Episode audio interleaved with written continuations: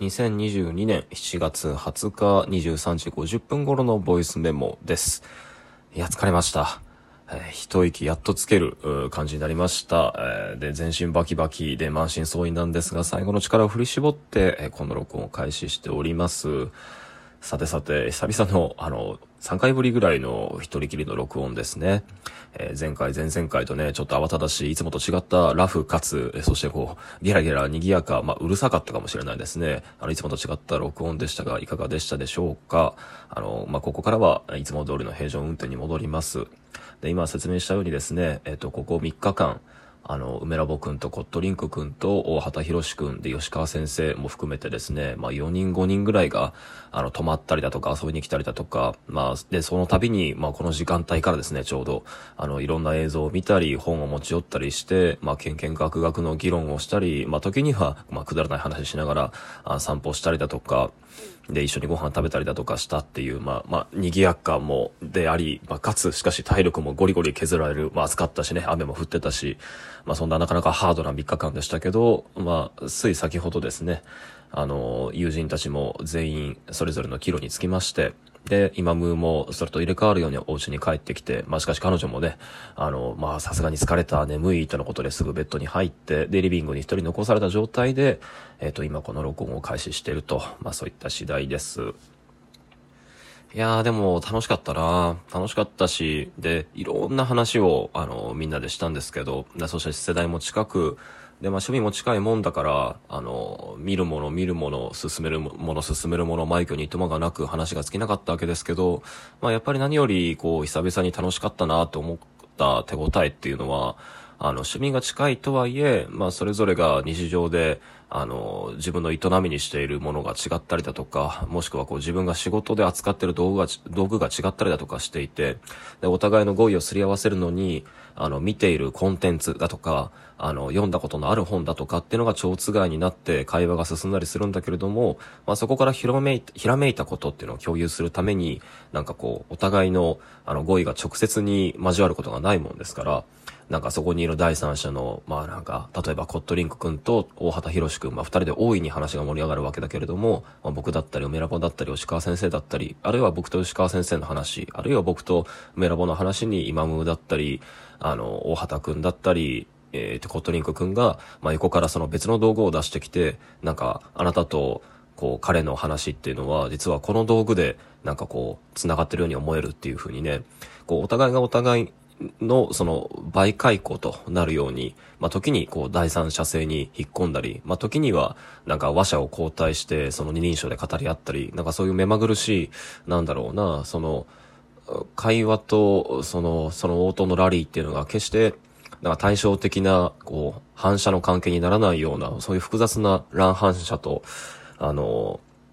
立体性と変面性の、こう、行き来をずっと繰り返す複雑な、まあ、つまり、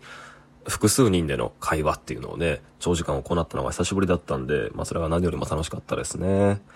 そうそう。で、今日はね、あの、どういう風に過ごしてたかっていうと、あの録音を撮った後ですね、あの、梅ラボ君本当大丈夫かな？なんかね、声も最後ガラッガラになって、で、彼はもうものすごく多弁なわけで、あの、まあ、で、この録音でも繰り返し、あの、説明してきたように、もう何かこういう面を投げると、あの、自分の知ってるものに関して、その、なんだ、美術館で配られる、その、オーディオコメンタリーというか、あの、ヘッドホンつけてね、そのテープを再生して、指定された番号のところで、なんか指定された番号順に再生して、その、音によるキャプションを聞くっていうあれですよ。あれよろしく、なんかこう、学芸員かのように、あの、で、録音されたガイド音声を再生するかのように、バーっと自動的に喋ってくれる彼なんですけど、あの、さすがにね、あの、2泊3日間ずっとほとんど夜通しでそういうことを繰り返していたせいか、してくれたせいか、あの、もう声が完全にやられてしまっていて、で、中にはね、その、咳込んだりもするわけだから、あの、居合わせた人が思わず心配しちゃったりなんとかしてね、あ、でも今のところはあれですよ。あの、彼はどうやら発熱していないし、あの、僕たちも全く症状に変化はないので、まあ、繰り返しになりますけど、あの、変なことにはなっておりません。まあ、ただの喉風邪なんでしょうし、早く治るといいですね。で、まあ、梅ラボくんも、その、まあ、録音を取った後、まあ、すぐ、喉を休めに寝に行ってですね、そう、梅ラボくんはその喋れない喉の状態になると、なんかあの、途端に疲れの進行が早くなるっていうのもすごく見てて面白かったんだけど、で、そのリビングに、もしくは先生も、えー、帰った後で、えっ、ー、と、僕と大畑くんとコットリンクくんとで、あの、動画をね、ずっと再生してたんですよね、YouTube で。いろんな、その、特に大畑くんが好きな PC ゲームのオープニングだったり、あの、アニメの、その本編映像の一部だったり、で、そういうことを見ながら、あの、0年代、いわゆる萌え絵と言われていたものの絵柄と、あの、10年代、20年代になって、で、萌えに変わって推しっていう言葉が、あの、まあ、オタクの消費行動を指す言葉として現れるように、現れるようになった昨今で、例えばなんか、そういう、その名指しされる語彙の変化に伴って、あの、絵柄自体の変化っていうのも何か見つけることができるだろうかという話になってね。あ、そうだ。これこれ自体も面白くて、あの、この2日間、僕や梅ラボや吉川先生が撮った録音っていうのも、あの、それぞれで聞き直して、あの、普段、そうですね、ラジオトークをやってるこの3人は、もう特に実感してることだろうけど、自分で録音を聞き返して、その時喋れなかったこと、あの、その時思いついていたけれども、繰り出せずに終わってしまった、あの、なんだろう、続きの部分っていうものを、あの、録音の外で取り返すように話していたっていうのが、まあまあ、それ自体がね、興味深かったんですけど、だって、それは僕や梅ラボや吉川先生っていうのは、あの、ラジオトークを撮った後に一人で孤独に あの、自分自身、一人一人で直面していたことでしょうから、なんかそれがその集団の中で、そそれぞれに喚起されていたのはとても面白かったです。まあで戻すと、あの、コットリンク君ってね、やっぱりすごく面白い人で、あの、なんだ、DJ、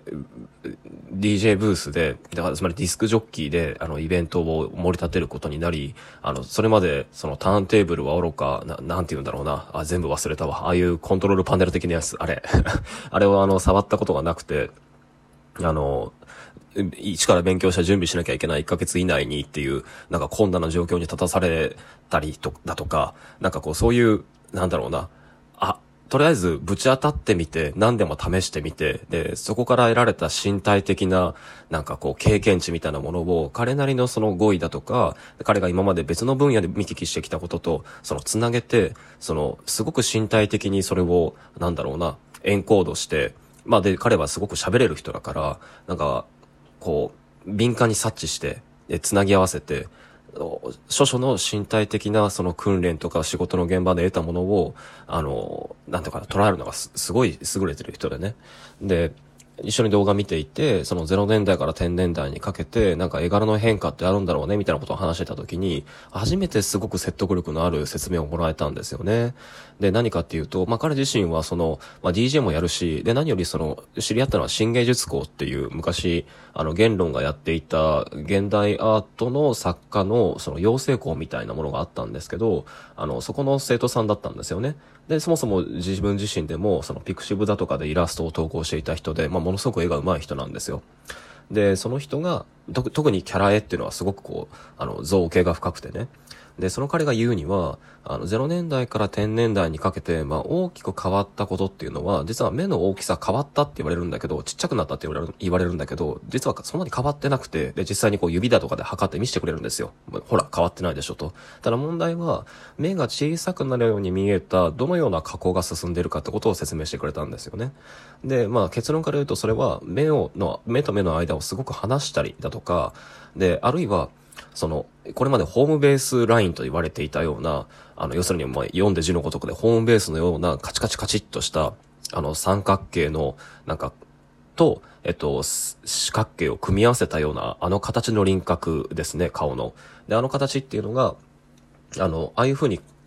下顎に向けて、両端から線がスポンと、あの、ただ落ちるのではなくて、その、ある程度の頬の膨らみっていうのをぷっくり作って落ちてくるようになったと。で、目と目が離される。で、頬のラインがぷっくりするようになったと。で、これを組み合わせると、あの、目が、その、目のサイズ自体はちっちゃくなってないのに、あの、目が小さくなって、で、なんだったら少し写実的な雰囲気が作られたように見えると。で、これはどういう効果を持ってるかっていうと、要はその、キャラクターの顔面上の、その頬の肉の隆起っていうのが、間接的に写実的にあ作られてるってことなんですよね。で、こういう意識っていうのは0年代のその萌えにはなかったんだと。で、で、加えて言うと、だからこそ、あの、昨今のそのキャラクターデザインっていうのは、あの、この顔の肉の隆起のその想定も含めて、あの、どの原型師がどういうフィギュアのその、ああるいは二次創作作家が、あの、どの角度で、あるいはどういう造形で臨んだとしても、ある程度の相動性、造形の相動性が作れるようになっているっていうことを言ってるんですよ。あの、つまりは、バーチャル YouTuber でなくののために作られたモデリングでなかったとしても、昨今の、あの、キャラクター、えっ、ー、と、美少女キャラクター、特に美少女キャラクターっていうのは、初めからそもそも、あの、間接的にであれ 3D モデリングされたような作りになっているんだってことが、まあとっても、あの、面白い、面白いというかまあなんか時代の変遷なんだよねってことを語っていたんですよね。まあつまり例えばよく言われる話ですけど、そのカイジの作者って、あの3パターンぐらいしか顔の輪郭とその角度のあのパターンっていうのがなくて、で、まあ正面、えー、真横、後ろとかでしたっけ？で、だから、カイジの、その、顔の造形っていうのを、仮に 3D モデリングで間を取って解釈で繋げるとこうなるみたいな。で、そうすると、なんか、なんだろうな。確かに通じつも合うんだけど、三、その、福本がかける3カットに対応させた角度に置くとその通りに映るんだけど、いや、しかし相対としてみるとこんなにも不自然な骨格をしてるんだ、みたいな。で、そういうことを遊んだ、あの、インターネットミームって当時いっぱいあったんだけど、まあ、逆に言うと、その当時の萌えっていうのは、ほ、まあ、類比的にであれ、こう、こういう水準にあったもので、それに対して、まあ、今の、あの、